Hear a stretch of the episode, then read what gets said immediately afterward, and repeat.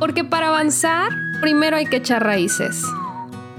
Esto es Con los pies en la tierra, un podcast de Anaís Ceballos.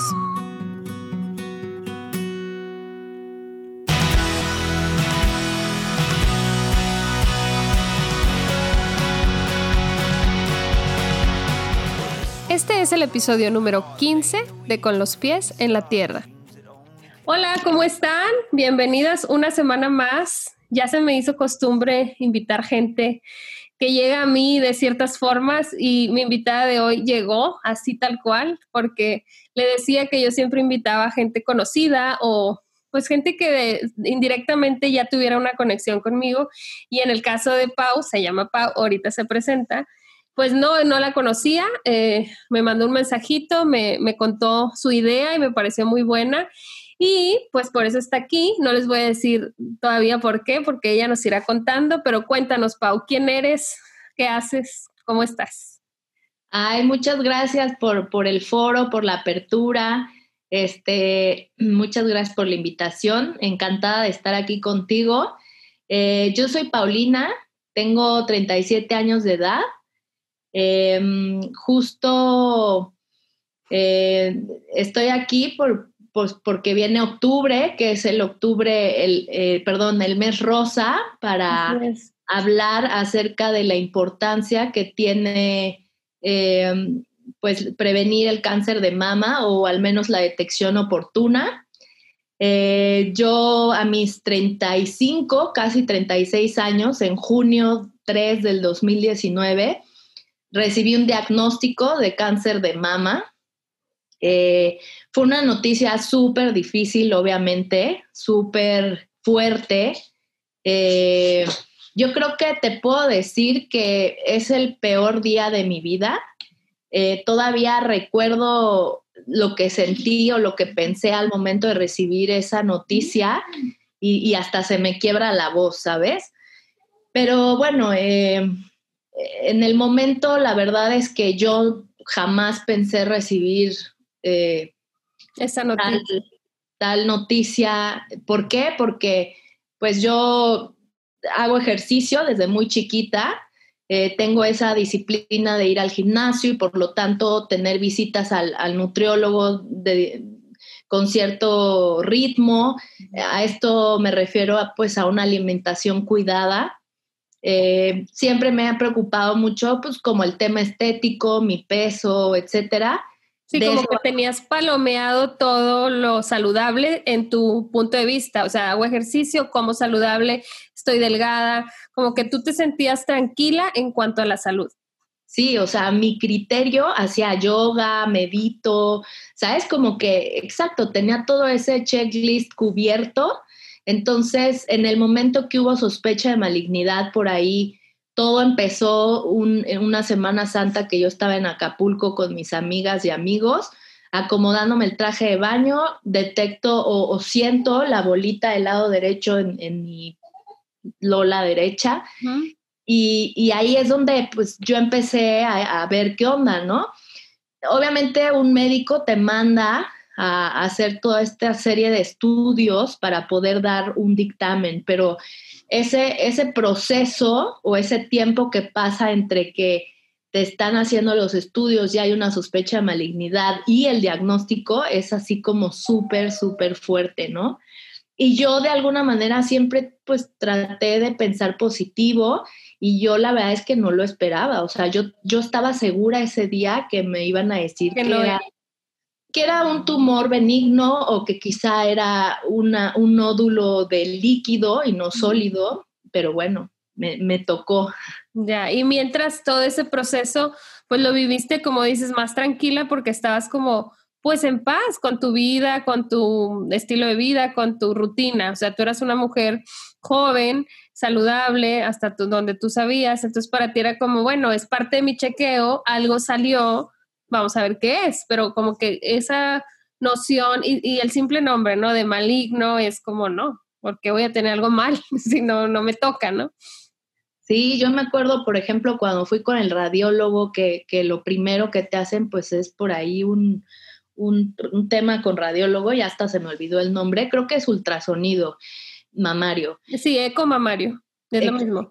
Exacto, él, él, él pues se atrevió y me dijo, yo con base a mi experiencia, quizá estoy pecando de decirte, pero no me gusta lo que veo. Entonces, desde ese momento, yo, hace cuenta que me lee y, le hablé llorando a mi, a mi médico.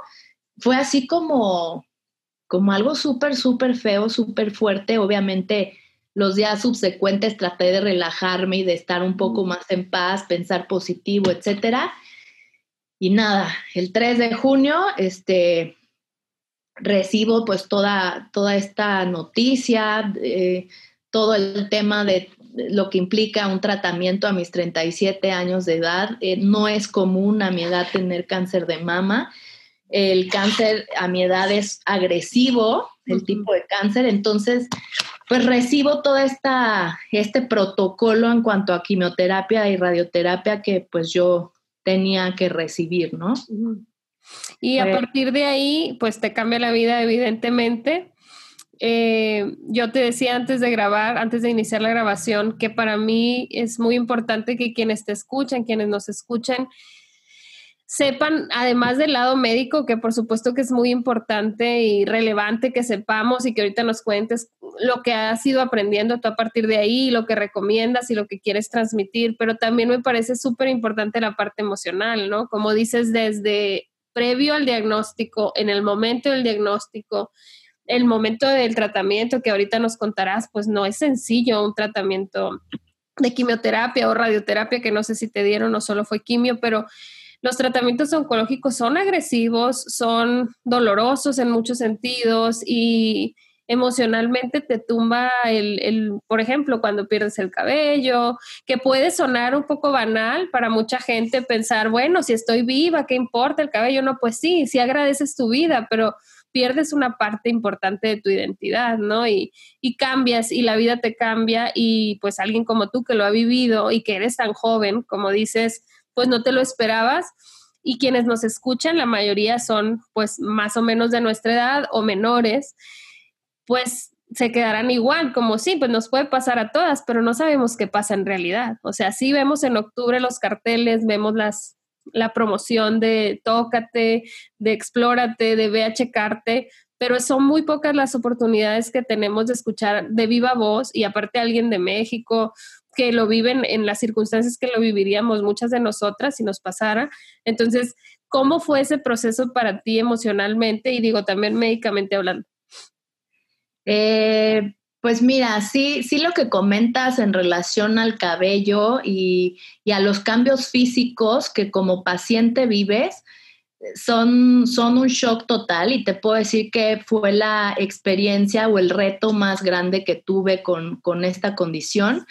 ¿Por qué? Porque sí, es el cabello, como dices, es temporal. Lo que a mí me decían es, te va a crecer, tú tranquila. Y sí hay días en que una sale y yo me acuerdo que hasta el súper llegué a ir pelona, porque hay días en que te sientes súper empoderada, súper segura, súper bonita. Pero sí hay días que no. Y, por supuesto que es una experiencia que, que, te cambia la vida y te cambia la manera de ver las cosas, de verte tú misma al espejo. Y por ejemplo, yo te platicaba lo importante que es para mí el físico y siempre lo ha sido, eh, un tema de amor propio, un tema de, quizás seguridad. Eh, el hecho de que yo no perdí la, mama derecha, pero sí tuve una mastectomía conservadora. Esto quiere decir que, que te quitan o me quitaron una fracción de, mi mama, ¿no?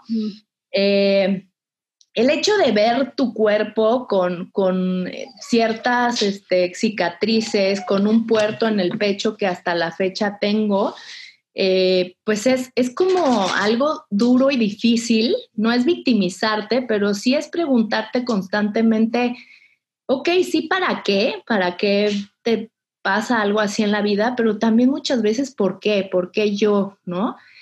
muchas veces dicen, no, no te preguntes eso, pero la verdad es que no lo puedes, yo no lo pude dejar de hacer. evitar y como dices, por más meditación, por más yoga, que claro son herramientas fantásticas, pero no te quitan este lado humano, este lado de sufrir, este lado de enojarte tal vez, de de que te parezca injusto o de que no encuentres como de dónde vino, por qué fue, o sea, cómo fue que esto me pasó, en qué momento me convertí en esta mujer, si yo estaba en otro, estaba de vacaciones y de las vacaciones ahora soy esta, ¿no?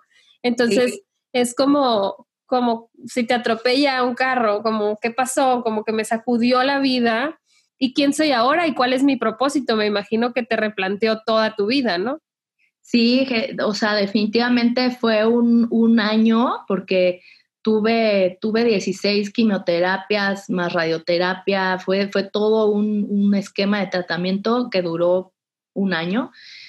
Este, prácticamente terminó con la pandemia, fíjate. Em, acabé mi tratamiento y comenzó la pandemia. Fue, fue, algo bastante chistoso creo que tengo que trabajar la paciencia o algo así en mi vida. algo así te está queriendo enseñar el MUBOS. Yo creo que a todos, ¿verdad? Pero a ti te tocó doble porque ya venías de un año de una gran enseñanza y luego te encierran y es como... Sí, de alguna manera el encierro para mí fue como ya, pues ya una cosa Exacto, yo el tema de ponerme a meditar y leer o hacer cositas yo en mi casa, arte, me encanta pintar con acuarela, pues la verdad es que ya estaba familiarizada con eso. Pero bueno, volviendo al tema, eh, sí, sí lo que comentas en cuanto al tratamiento médico o científico, la verdad es que yo pues, puse mi vida en manos de, la ciencia. Eh, sí puse mi vida en manos de la ciencia, pero sí dediqué mucho de, mi tiempo en, leer, no acerca del cáncer, y eso es algo súper importante a recalcar. No me, no me quise informar en cosas que al final no iba a entender bien, sino más bien quise adentrarme un poco en lo que yo estaba sintiendo, quizá en el, en el origen emocional que una condición de estas trae. Soy una persona bastante espiritual y hay una parte de medicina alternativa que, lleva meditaciones, quizá acupuntura, hay una cosa maravillosa que se llama Theta Healing, angeloterapia, obviamente eh, tratamiento o apoyo psicológico Creo que es muy importante drenar todas las emociones que un diagnóstico así tiene, ¿sabes? O sea, por supuesto que sentí dolor en el alma, dolor físico, dolor, bueno, culpa, tristeza. Entonces, todas estas eh, opciones alternativas que pueden ir paralelamente perfecto con un tratamiento de quimioterapia ayudan muchísimo a a, nivelar o a tener óptimo el sistema inmune. El hecho de que uno esté, leí, obviamente me, me instruí un poquito, cómo, cómo mantenerme... Lo más saludable. Exacto, o sea, con la quimioterapia el sistema inmune todas las defensas bajan, por lo tanto es muy fácil enfermarte o adquirir alguna otra cosa mucho más compleja en, en términos de infección y bacterias y todo esto. Entonces yo leí que emocionalmente el tener eh, tu, sistema inmune, todos estos neurotransmisores, la serotonina, todo esto que te mantiene feliz es lo que nutre o hace que, tu sistema inmune esté súper bien, súper alto. Entonces, yo, yo traté de enfocar mis días, mi tiempo en, en, esa, en esa parte, cómo ayudarme yo a estar feliz. Y fíjate que me llevó a algo muy lindo, que fue obviamente a conocerme mucho más yo. Te platicaba de un amor propio que antes la verdad no tenía. Tal parece que el cáncer para mí fue un regalo eh, con una envoltura muy fea, obviamente, como una, alguna vez una amiga me dijo. Eh, sí, es un regalo. ¿Por qué? Porque la vida la veo muy diferente a como la veía antes. Cada día lo disfruto, cada día como que trato de vivir en el presente. Soy igualmente intensa que como era antes, pero de una manera mucho más romántica o mucho más, este, pues sí, consciente. Sí, como que más, como dices, en el presente y permitiéndote gozar cosas que a lo mejor antes eran insignificantes, ¿no? Exacto aprendes a vivir de una manera muy distinta que en teoría pues todos con o sin cáncer, con o sin diagnósticos fatalistas como, como este, pues se supone que tenemos que aprender a vivir así, ¿no? Vivir en el presente, vivir en paz, tranquilos, lo que siempre todo el mundo nos dice. ahorita está muy difícil. y, o sea, ahorita está muy de moda, por ejemplo, todo este tema de depresión y ansiedad, eh, esto de redes sociales eh, lo aumenta, el sueño malo, o sea, hay como, hay como una tendencia que tiene incluso a la gente joven como paralizada o, o sumergida en una burbuja que, que precisamente quizás se conecta un poco con lo que yo te platico, ¿no? El aprender a estar en paz y a vivir en el presente, a, valorar. Yo, yo la verdad es que daba, daba por hecho mi salud. No es que no, tuviera gratitud al respecto, pero haz de cuenta que pues yo me levantaba dando por hecho que estaba sana, iba por la vida dando por hecho que siempre iba a estar sana, o sea, yo imaginaba mi, mi fin de viejita, ¿no? Nunca habías pensado en la posibilidad. Sí, pero ahora muy distinto, porque ahora sabes que todo puede pasar y ya lo viviste en carne propia. Si tú me preguntas a mí, yo te diría, yo también sé que todo puede pasar, pero seguramente tengo una noción muy distinta porque no me ha pasado.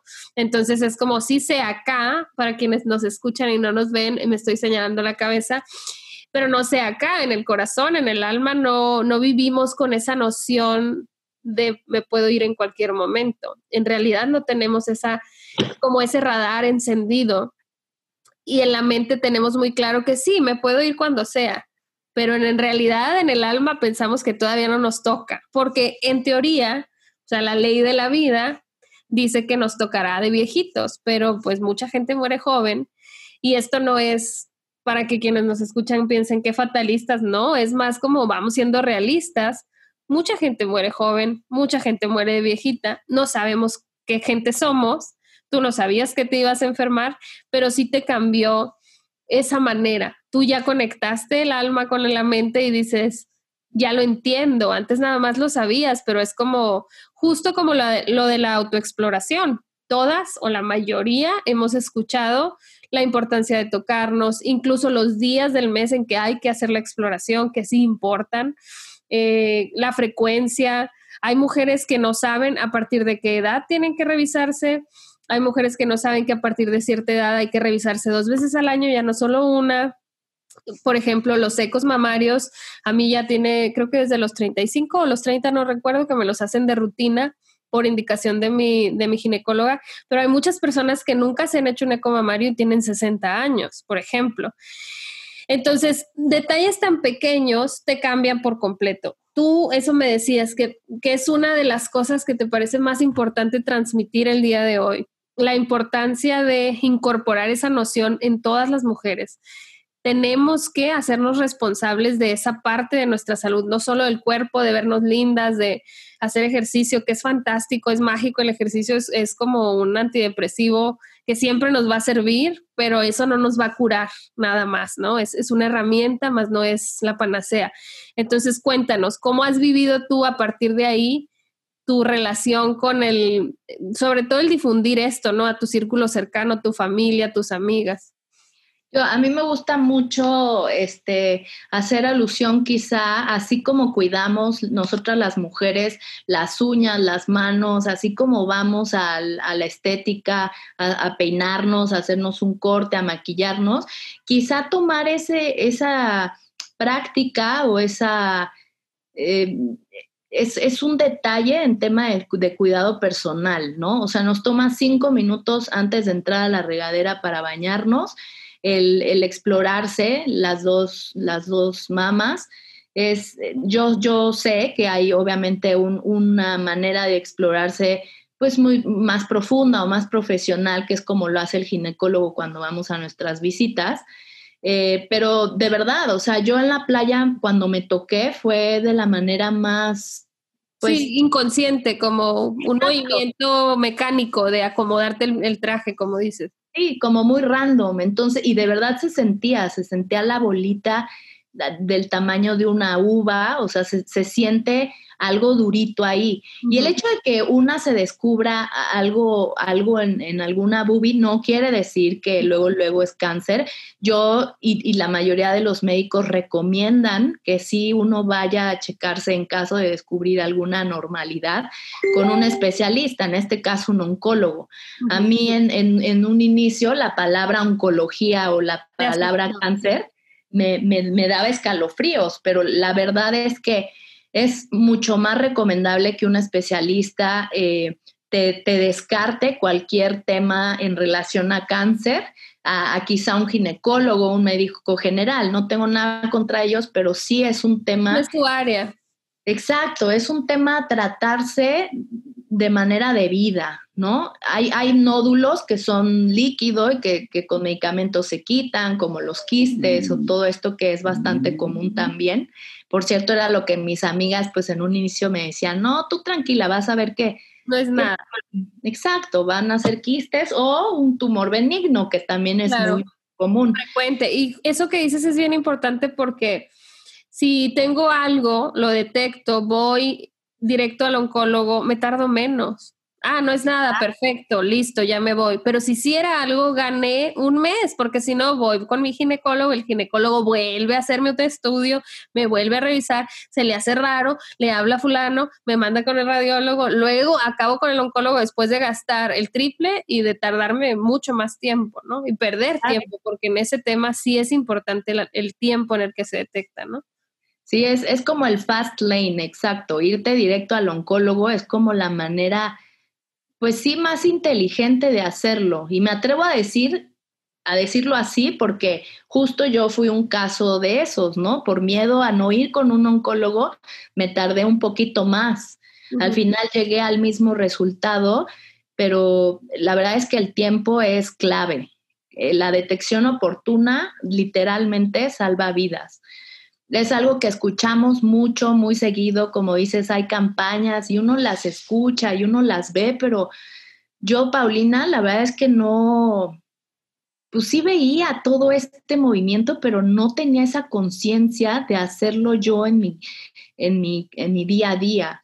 No, no, quizá no en el día a día, pero sí cada, quizá cada tres semanas, cada dos semanas estarse checando, hacerse la mastografía cada seis o doce meses, no tenía como esta educación o esta conciencia que uno debe tener al respecto a la salud femenina. Claro, y no lo sentías como necesario, porque pensamos en una enfermedad de gente grande, mayor, y no que las personas a los 30 no seamos grandes, pero tú piensas como cáncer, gente mayor, o niños incluso podemos pensar, pero como que la gente de mediana edad nos sentimos Superman y creemos que estamos en el punto cúspide de la vida y que nada nos va a pasar. Y pues no, pasa a todas las edades, en todas las partes del cuerpo puede suceder. O sea, es, es, por eso lo agrupan con ese nombre, porque es tan inexplicable, porque es como, pues el cáncer tiene mil formas de, aparecer y, y, no, no siempre es un quiste, no siempre es en un lugar, o sea, es,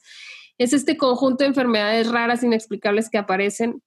Y como dices, claro que cuando logras sobrepasarlo y que el tratamiento es exitoso, que se detectó a tiempo, pues se convierte en un regalo, claro, porque tu vida torna, se torna muy distinta y, y tiene todo otro sentido.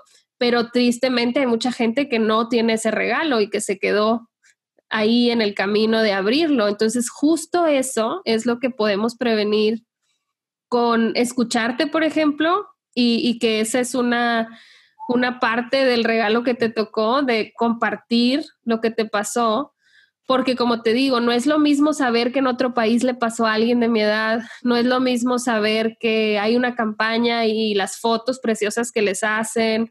O sea, claro, estamos sensibilizados al tema, pero en particular las mujeres, y me atrevo a decir las mujeres menores de 40, estamos sensibilizadas a empatizar con la mujer que enfermó, pero no a vernos como puedo ser yo y puedo ser yo ya, no mañana, no en unos años, ¿no? ¿A ti cómo te cambió tu vida cotidiana? ¿Tú trabajabas en un lugar así, Godín o no? Eh, ¿Seguiste con tu rutina parecida después de que terminó? Digo, ya sé que llegó la pandemia, pero fuera de la pandemia, o sea, ¿has cambiado en gran medida tus rutinas y tu misión en la vida, lo que querías hacer, o seguiste más o menos por el mismo camino? Mm, pues sí, yo fui Godín ocho años de mi vida, estuve por ahí en grupos o en equipos de marketing y planeación estratégica. Eh, de alguna manera, eh, la vida Godín a mí me encantaba y era muy, muy feliz en ella. Eh, y, y, después, hace cuenta que me fui a, ser emprendedora. Tengo por ahí varios proyectos, uno muy lindo con las amigas, otro de yoga precisamente para hacer retiros en playas mexicanas y más o menos me fui adentrando yo a, pues, a mis proyectos. Eh, y, justo fue cuando llegó, quizá, quizá eh, resumiendo, estaba yo en un área de confort bastante pues sí, quizá estaba en un área de confort, ¿no? Quizá viendo la vida pues perfecta, porque disfrutando. exacto, pero obviamente pues había algo que aprender, ¿no? Me queda muy claro. Había mi, mi, concepto de Dios cambió, mi concepto de vivir, de amar, de morir, de disfrutar, por supuesto que cambió al 100%, ¿no? Sí, sí, por ejemplo, me sigo dedicando a lo que me dedicaba cuando me, me diagnosticaron, pero lo, lo, bonito, lo romántico es, es justo lo que te decía. La verdad, es, es, como muy trillado o muy monótono decirlo, pero el hecho de disfrutar, sentarte a comer tu comida, o el hecho de disfrutar un día con tus papás, el decirle a tus amigos que los quieres mucho, el apreciar la amistad. Eh, porque ese es un tema también bastante interesante. Hay gente que crees que va a estar y no está en tu proceso. Y, y es una parte como también de cero a victimizarse, ¿no? Es como importante esa, esa parte a la que estamos tan acostumbrados de ser víctimas de todo lo que nos pasa o todo lo que nos rodea. Les digo yo a mis pacientes que es que aprendimos de las películas mexicanas de antes y todo es padecerlo y ay, todo nos pesa. Y en realidad es que más bien aprendes, como dices, oye, seguramente tuviste amistades muy valiosas previo a tu diagnóstico y no es que odies a esas personas, sino que se separan los caminos porque estás en sintonías distintas y tampoco vas a estar cargando con esas amistades que en este momento ya no son parte de tu vida.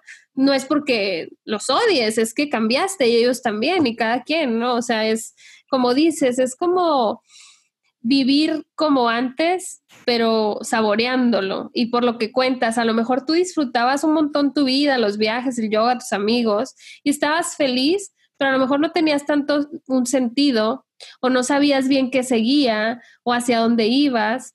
Y ahora a lo mejor no sabes hacia dónde vas porque digo, el mundo y la pandemia y no sabemos muchas cosas, pero sabes que estás bien, que, que el presente es perfecto, dice Cintia, mi amiga que da clases de yoga, todo es perfecto y yo siempre le decía, como, a ver, explícamelo por favor, porque a veces no lo veo.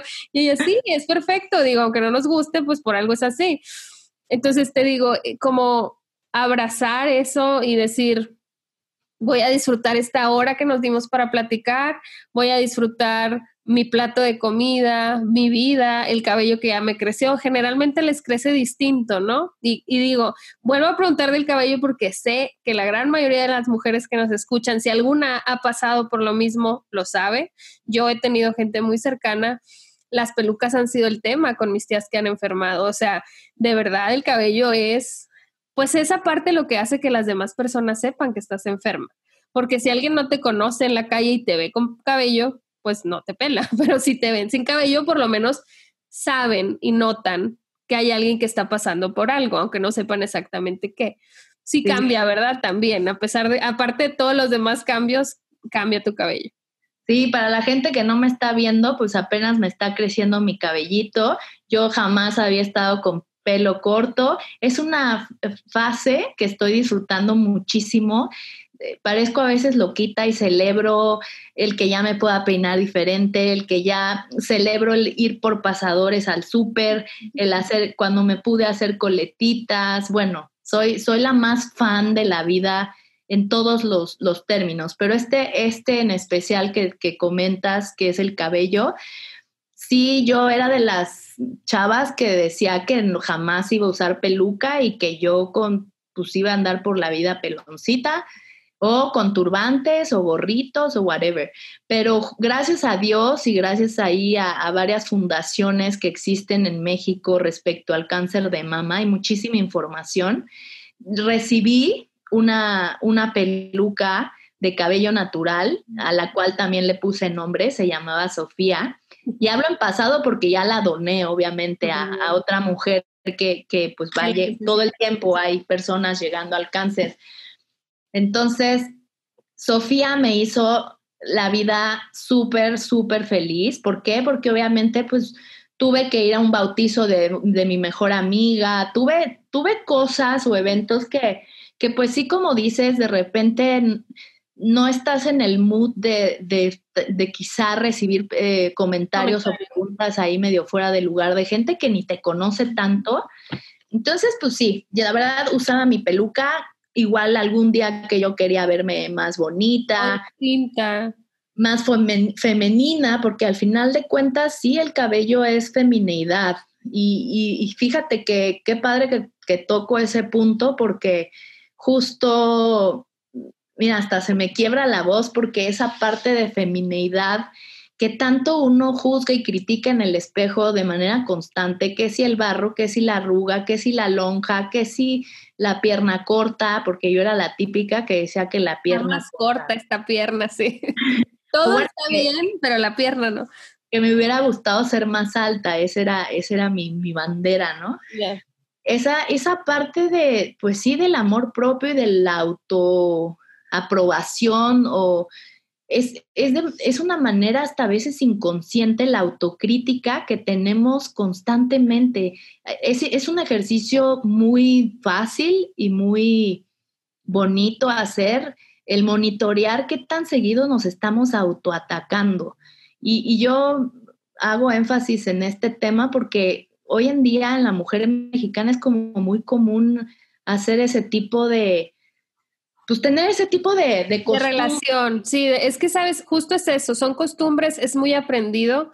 Ya lo he dicho en otros episodios y nunca me voy a cansar de decirlo. Yo a mis hijos los trato como muy extremadamente en torno a su cuerpo, de nunca hablar mal del cuerpo de ellos ni de nadie, no nos referimos a gordos ni a flacos. Y sí, a mis padres les puede parecer extremo, a mucha gente. Yo prefiero ser extrema de esa forma porque yo en carne propia viví un proceso bastante largo de, de poder aceptar mi cuerpo como fuera, delgado o gordo, con lonja o no, siempre había algo, siempre podía estar mejor, podía verme bien. Ay, tengo los ojos grandes, ay, tengo la nariz, o sea, todo era reprochar. Y es justo una costumbre que acaba haciéndonos daño y pesándonos cuando no tendríamos por qué estar padeciendo el cómo nos vemos. Podemos vernos como nos gusta, sí, trabajar en vernos de otra forma, sí, pero si cambiamos el discurso hacia nosotras mismas es bien diferente, o sea, la experiencia es súper enriquecedora porque es hoy tal vez no me gusta cómo se ve mi lonja, aunque siempre esté ahí, pero hoy no me gusta y ayer sí me gustaba. Pues hoy hago énfasis en lo que hoy me gusta, pero ya no le reproché, ay, ahí estás y porque te ves y me choca tenerte, porque a final de cuentas todo eso nos afecta y nos hace sentir mal todo el día, ¿no? Entonces, ahorita que dices lo de la femineidad, los senos pues son una de nuestras características femeninas, tengamos muchos o pocos. Las pompas igual, la cintura, la cadera y, luego tenemos esta como hay gente que tiene medio bloqueada su sexualidad, hay gente que se tapa porque es que tengo mucho, hay gente que se pone porque es que tengo poco, y es como mucho ir en contra de quiénes somos de nacimiento, de cómo nacimos cortas, largas, flacas, gordas, ir en contra. Si, si tengo, me quito. Si me falta, me pongo. Nunca nos planteamos la posibilidad de, esta soy, está perfecto. Ay, ¿por qué eres así? Pues porque así soy. Nos, eh, yo leo mucho respecto a la aceptación del cuerpo y hace poco leí algo de cómo cuando nuestros hijos, a quienes tenemos hijos, cambian de talla, regalamos la ropa y ya. Nunca jamás decimos por qué ya no le queda el pantalón si todavía tiene seis años y ya usa talla siete jamás.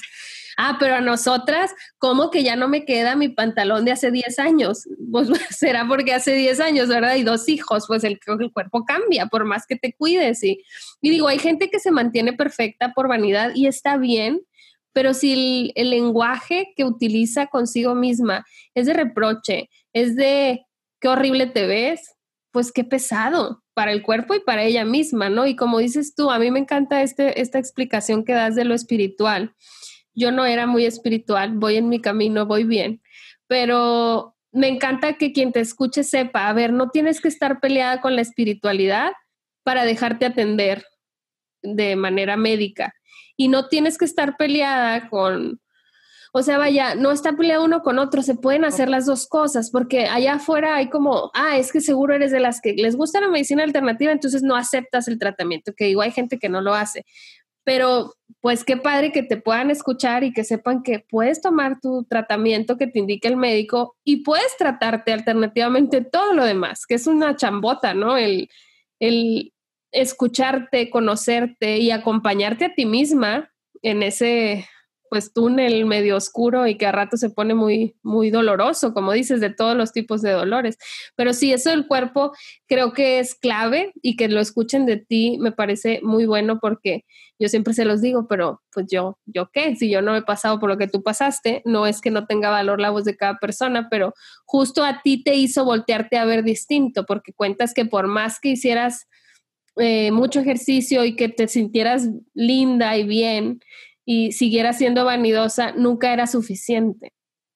Sí, de hecho, o sea, me da un poco de pena decirlo y quizá nunca yo antes lo había platicado con nadie así tan abierto, pero pues ya que estamos aquí. ya que andamos en este, Hace cuenta, era la típica persona, o la, Paulina antes recibía elogios, de, ya sea de familia, galanes, la tía, el papá, la mamá, ay, qué bonita y todo, pero la que menos se creía los elogios era yo. La que más se criticaba era yo. La que, la que, ¿sabes? Como dices, yo también pasé por ese proceso de, de ese autoamor y ese cambio de diálogo, porque sí es un diálogo personal el que uno llega a tener respecto a todo. O sea, imagínate de repente despertar y no tener cabello en la cabeza, no tener ceja, no tener pestaña, Además, tener las boobies disparejas, porque pues es una realidad, ¿no? Este, si te ves en el espejo, pues tienes la boobie dispareja, es la realidad. Sí, sí. Entonces, imagínate ese, pues sí, ese, ¿cómo te diré? Ese salto hacia, es binario, o sea, tomas la decisión de aceptarlo, abrazarlo, eh, porque al día de hoy yo me veo en el espejo y a veces, te lo juro que en voz alta, yo me digo, qué bonita estás, qué linda, como que me aplaudo, me, me celebro. Y yo invito a la gente a que haga eso y de verdad hay un cambio que yo no sé explicar, lo leí en algún libro de Louis Hay, by the way. Sí, es muy bueno. Eh, que, que, habla de ese, de ese diálogo que debes tener contigo misma, no matter what. No, no, no importa si estás en un cáncer, no importa si estás quizá en un divorcio, por decir algo random, o si estás pasando por, por tantas cosas que uno puede estar pasando en la vida, ¿no? Y esa es la invitación. Ah, siempre yo, fíjate, veía esto como, y se lo decía a mis papás, yo, yo veo que ustedes están conmigo, mi hermano, mis amigos, pero yo al final me sentía en un mar, en mi propio barco, con mi propio timón. Eh, sí con barquitos alrededor del mío, pero al final soy yo la que está ahí en la noche teniendo insomnio, soy yo con mi mente hablándome yo, soy yo con mis sentimientos, ¿sabes? Al final uno está rodeado de gente linda, gente a veces no tan linda. Al final el mundo eh, interno lo es todo, ¿sabes? A partir de que te conoces tú mismo y te hagan de cuenta que el, yo verme a los ojos en un espejo, como que cambió mi, propia manera de ver mis ojos o mi cara. No, no sé explicártelo bien. Y te transformaste de manera que ya no viste lo mismo en el espejo, pero no tanto por el cambio físico, sino descubriste a esa Pau que estaba dentro y que justo es lo que nos pasa a todas las personas que nos atrevemos a echarnos clavados al autocrecimiento. Claro, no a todas nos pasa de la misma forma que a ti. Hay gente que nos tardamos 30 años o toda la vida en ese espejearnos y aceptar nuestra luz y nuestra sombra. Eh, hoy, hoy leí a una amiga que publicó algo como la gente habla de la luz, pero no conoce su, su oscuridad, ¿no? Y con eso no, no queremos decir, ay, tu lado malo, no, todo eso feo que podemos sentir, todo eso feo que nos decíamos antes, todo ese me vale madre el mundo que podía sentir antes y ahora vibrar de otra forma. Y ahí es donde yo sí comulgo con todo esto de las vibraciones y toda la parte emocional, porque claro que tiene que ver el cómo vivamos, si, si vivimos enojadas, si vivimos reprochándonos, dije esto, me vi así, me equivoqué en esto, pues todo sigue así. En cambio, si dices, a ver, dije esto, me equivoqué en esto, pero hice todo esto bien. Y, y todo esto, y qué bonita me veo, y qué valiente soy. Por ejemplo, tú el día de hoy al decir, va, voy a hablar, me van a oír, no sé si miles o cientos o cuántas personas, pero yo quiero dejar este testimonio para que llegue más allá, porque por supuesto que tu círculo cercano está al tanto de lo que tú pasaste, pero igual, pues en la intimidad del círculo cercano tampoco es como que te vas a poner a dar un lecture de, de autosanación y crecimiento, a menos que alguien se preste, pero no todo el mundo está como listo para esa conversación, ¿no? Sí, sí, sí. Sí, es, es un cambio, es un cambio de vida y me da mucho gusto que te atrevas a compartirlo y, y que hayas llegado conmigo y me lo hayas pedido, por, bueno, me lo hayas propuesto porque no fue una petición, sino de que me dijiste si te late y yo claro que sí. Y sí, agarramos octubre como pretexto, pero la verdad es que sí es algo importante de llevarnos en el corazón, de, de agradecer personas como tú que se nos crucen en el camino y decir, ahí está ese regalo, por más que pueda sonar trillado o que pueda sonar como, ay, yo prefiero quedarme sin el regalo. Sí, ojalá nadie tengamos que pasar por una enfermedad que ponga en riesgo nuestra vida, pero sí ojalá todos transformemos nuestra vida sin, sin tanto miedo a qué hay detrás, ¿no? Como dices tú, verte a los ojos y ver otra cosa, que tú nunca te lo habías planteado, ¿no? Tú estabas, entre comillas, bien, tranquila, feliz, y descubriste algo muy lindo y ahora te hablas mejor y te gustas más, aunque a lo mejor te veas distinta, ¿no? Sí, claro. Fíjate que hace rato me preguntabas de, mi misión de vida. Yo te puedo decir que antes pues, no tenía mucha idea, iba por la vida sin saber realmente qué, qué quería o, para qué estaba aquí y, o, ¿sabes qué huella iba a dejar yo en el mundo? Y justo este proceso trajo a mi vida ese, esa claridad con la que quizá al día de hoy me manejo descubrí justamente que, vine a este mundo y, lo conecto con, por ejemplo, esta experiencia de estar platicando ahorita contigo y, tu foro. Precisamente el compartir, el, ayudar.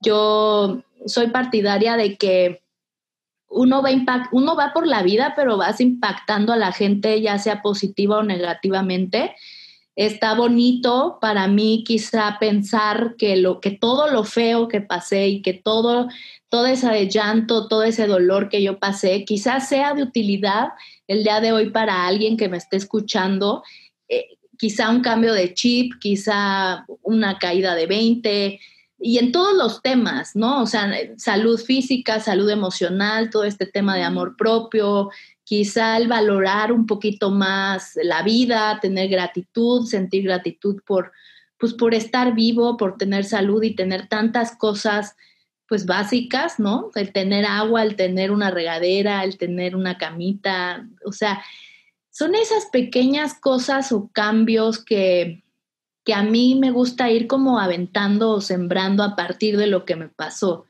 Eh, yo estoy segura que, que esa es mi misión, o sea, el, ayudar, el apoyar, el servir. Creo que a, todos los seres humanos venimos a este mundo a servir unos a los otros, a, ayudarnos, a apoyarnos.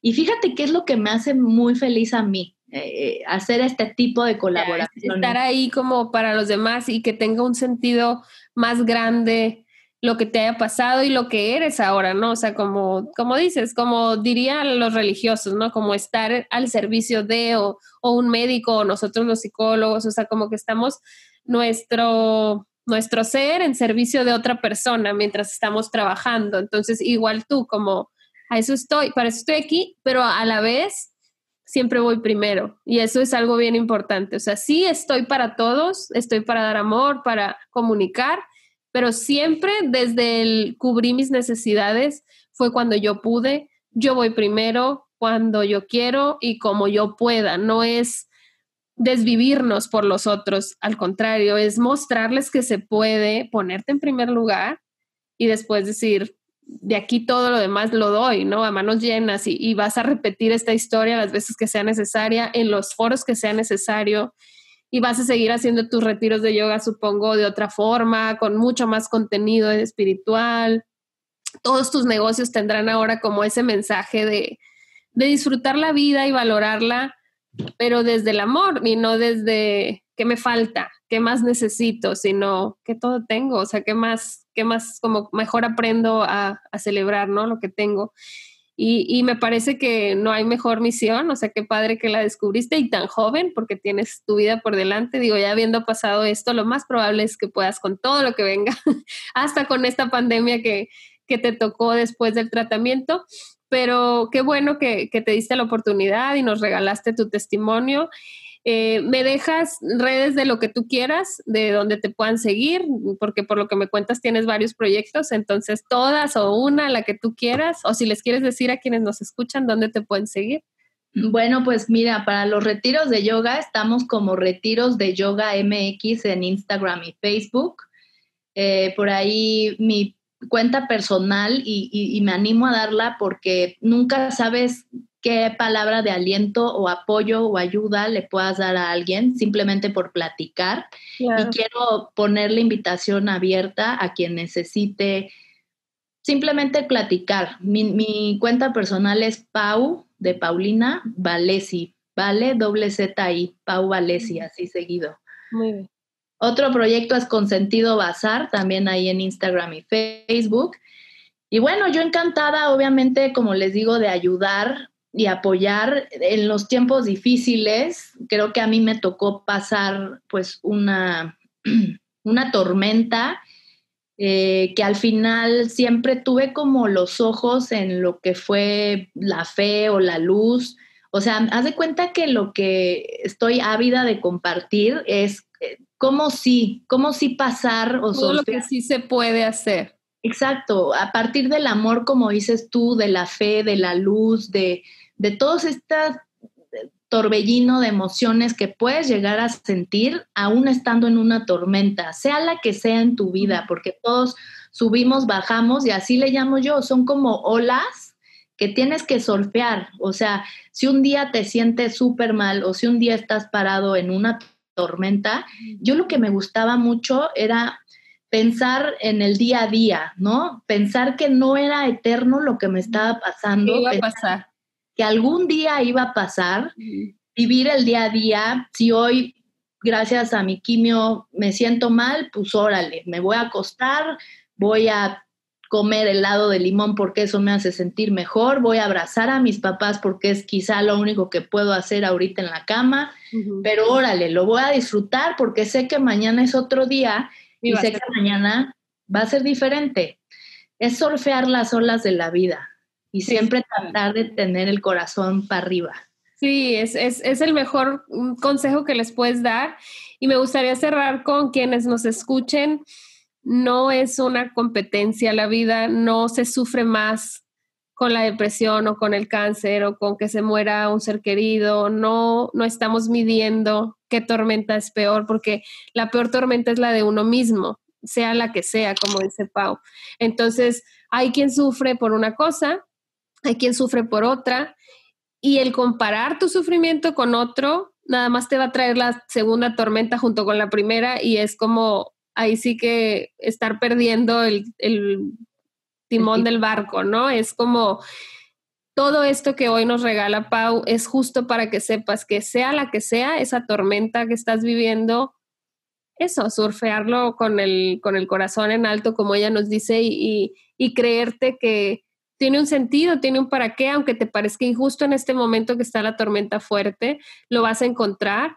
Y si en el camino tu cuerpo ya no puede más, ese fue el sentido, que, te cuestionaras, que, que, pasaras por ahí y que toda la gente que te rodea aprendiera cosas junto contigo.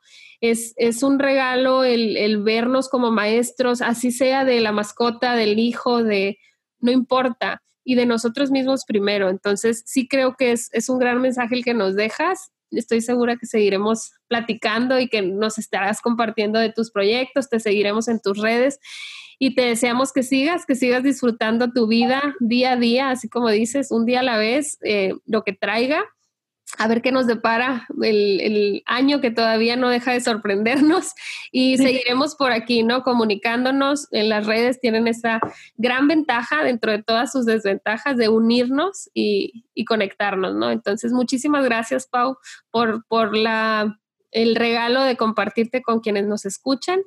No sé si quieras decir algo antes de despedirnos. No, pues nuevamente muchas gracias por invitarme. Eh, aplaudo y, felicito foros como los tuyos. Hablas muy, muy bonito. Gracias. Eh, me encanta conocer gente como tú y qué padre que, pues tengas esta, esta facilidad de, compartir y dar todo, todo lo que das en, en tu en tu podcast. Entonces, felicidades. Muchísimas gracias. Gracias y gracias a todas las que nos escuchan. Nos escuchamos la próxima semana. Bye bye.